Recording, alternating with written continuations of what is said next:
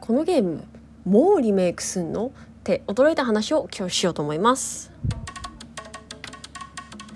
スイスイスイスイスイスイスイ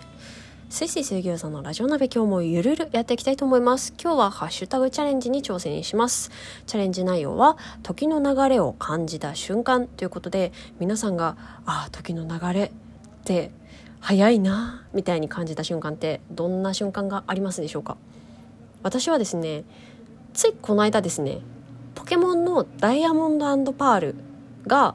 リメイクされるというニュースを聞いた時ですね。あの皆さんポケモンシリーズってご存知ですかね？もうアニメにもなってますしポケモンパンとかもありますし多分ポケモンを見ない日はないんじゃないのかなと思いますね。普通にスーパーでポケモンまあ見ますね。鬼滅よりかは見ないけど。見ますよね。うーん。まあいろんな世代から支持されているゲームシリーズの一つでありあとはコアなファンとかも結構多いですよね。世界中にもポケモンプレイされてる方ってたくさんいらっしゃいます。あのお店とかもねポケモンセンターっていうポケモングッズぬいぐるみとかこう可愛いぬいぐるみとか売ってるようなお店とかも世界各地にありますね。ポケモンセンター名古屋とかねありますよね。で私はどのポケモンをやったかっていうと金銀ルビーサファイア。ファイアーレッドリーフグリーンって。ファイアーレッドリーフグリーンは赤緑のリメイクなんですけどね。まあ私は大体この世代なんですよね。であの妹がいたので例えば私が金で妹が銀とかね。妹がルビーで私がサファイアみたいな感じであの兄弟姉妹で別々のソフトを買って2人で交換し合っことかねよくやってましたね。まだあの赤外線とかそういうのなかったんであの金銀の時はねケーブルつないでやってましたね。あのゲームボーイカラーに通信ケーブルを挿してでポケモン交換庫したりだとかで多分ルビーサファあたりからルビーサファってルビーサファイアの略称なんですけどルビサファはね確か赤外線通信があったんででそれに感動してめっちゃ交換しまくった記憶がありますね。やっぱこうあの線つなぐってだるいじゃないですか。あれ？線つないでたっけ？わかんないや。なんかわかんどうでしたっけ？えあのルビーサファイアってゲームボーイアドバンスなんですけどわかります？ゲームボーイアドバンスって。今の子たち知らないよね。うん。でさ金銀だってさゲームボーイカラーっつってもさカラーって何ってくらいの薄い色なんですよね。とかそういうのでめっちゃ遊んでましたね幼少期。うん。でね DS で出たやつってもう私の中ではねあのハードが DS のものはみんな新しいポケモンっていう認識なんですよね。でダイヤモンドパールはもちろん DS で出たゲームなんですよね。であの金銀のリメイクとしてハートゴールドソウルシルバーって出たんですけどもうぶち上がりましたね。あのハートゴールドとソウルシルバーってあの金銀のまあリメイクなんですよね。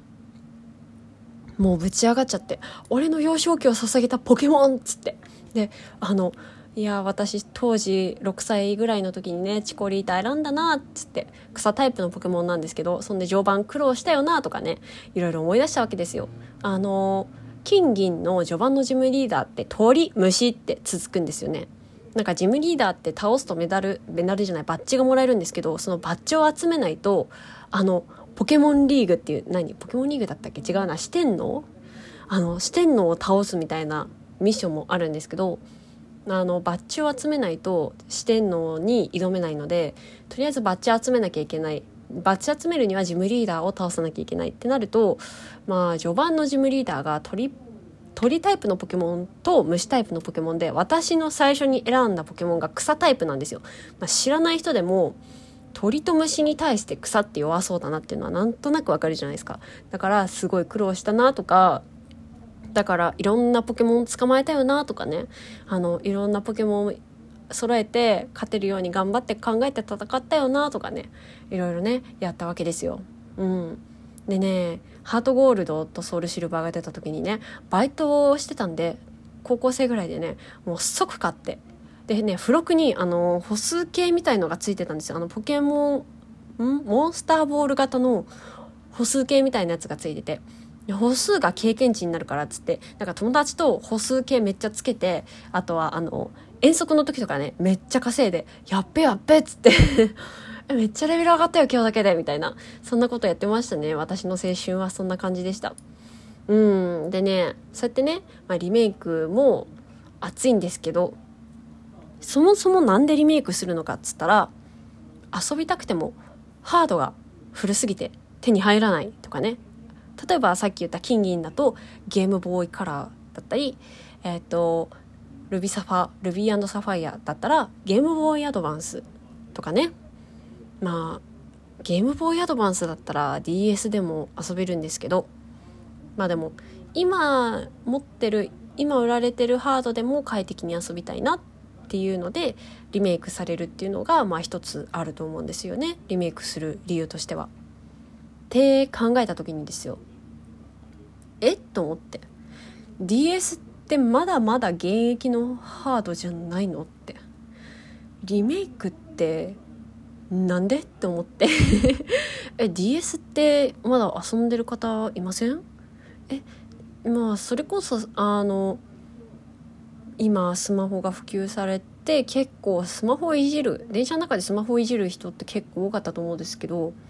そのちょっと前とかってえみんな DS とか DS ライトとかめっちゃ遊んでませんでした？えめっちゃ遊んでましたよね？えまだまだ現役のハードじゃないんですか？DS って。やっぱスイッチとかもまあ持ち歩けますけどスイッチライトとかもありますけどやっぱでかいじゃないですか。その点 DS ライトとかってめっちゃちっちゃくて単行本というか単行本よりちっちゃいですよね。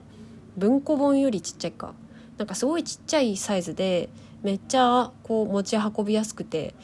すごいいいハードだと思うんですよね。だからまだまだ現役だったりしないのって思って。で本当？えなんなら今でもまだダイヤモンドパールって新しい方のポケモンじゃん。なんでって。なんでリメイクすんの？って思ってちょっと調べてみたんですよ。あのリメイク版の公式のホームページ概要欄にも貼っておきますがあの公式ホームページのリンク概要欄にも貼っておくんですけれども公式サイトにはこんな風に書いてあります。2006年に任天堂 d s で発売されたポケットモンスターダイヤモンドパール2006年っつって。2006年ってな2006年えっと 10, 年経ったら2016年でしょ？だから15年前ってことになるんですかね。今2021年だから15年前のゲームだったんだなと思って。でうんとダイヤモンドパールって私めっちゃ新しい部類のポケモンだと思ってたんですよ。本当ねあのえ新大地方ってあれでしょ？ってあの遊んだことないんでうろ覚えで言ってんですけどあの北海道でしょ？つって妹が遊んでたんですよね。妹と父がダイヤモンドとパール買っててであの遊んでたんですよ。でそれを横で見てたって感じなんですけどそう見ててえなんか北海道の形だねとか雪深いところだねとか主人公の女の子がめっちゃ可愛いねとかあとはヒコザルとかポッチャマとかあのポッチャマ女子に人気でしたよね。あとはなんだっけ？あの亀さんみたいな子とかもいましたよね。ナートルだっけ？なんかいましたよね。あの最初のポケモン炎タイプ水タイプ草タイプって選べるんですけどそういう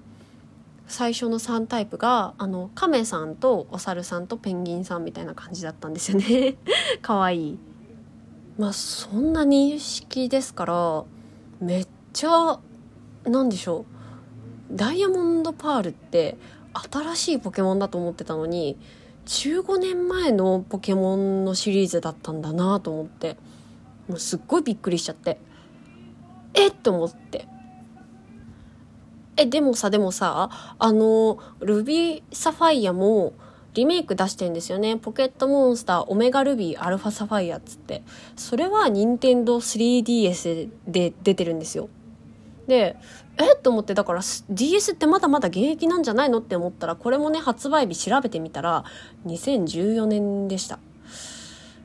うーん、7年前かと思って。そんなに昔だったっけと思って。ルビサファもねあのリメイク出た当時はあのえまだ全然あの余裕で遊べんじゃねって思ってたんですよあのだって DS でもねあのなんだっけゲームボーイアドバンスのカセットをね下からカションってさせるんですよ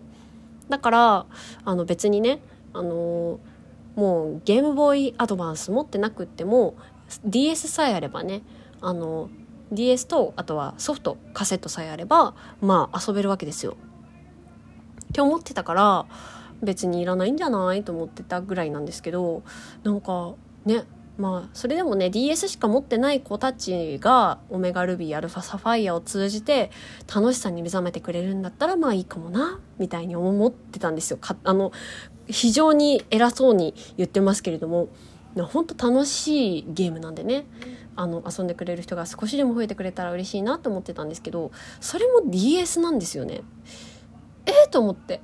なんかうんなんかすごいこう私気づいたらこんなに年を取ってたんだなっていうのがポケモンを通じてね突きつけられたというかえダイヤモンドパールってめっちゃ新しい部類かと思ってたけどもう15年前なんだねっていうのがすっごい最近痛く時の流れを感じた瞬間でございましたね。でね、うん、せっかくだから遊んでみたいなと思いつつやっぱ DS 版でも遊んでみたいなやったことないからね。ダイヤモンドパールやったことないから DS 版でも遊んでみたいなというふうに思っている私なのでした。聞いてくださってありがとうございます。えっとこのなんだろうこの収録がいいなと思ったらなんかハートちゃんとかニコちゃんとかネギちゃんとか押していただけると嬉しいなって感じです。それでは皆さんご縁がありましたらまた次回お会いしましょう。さよなら。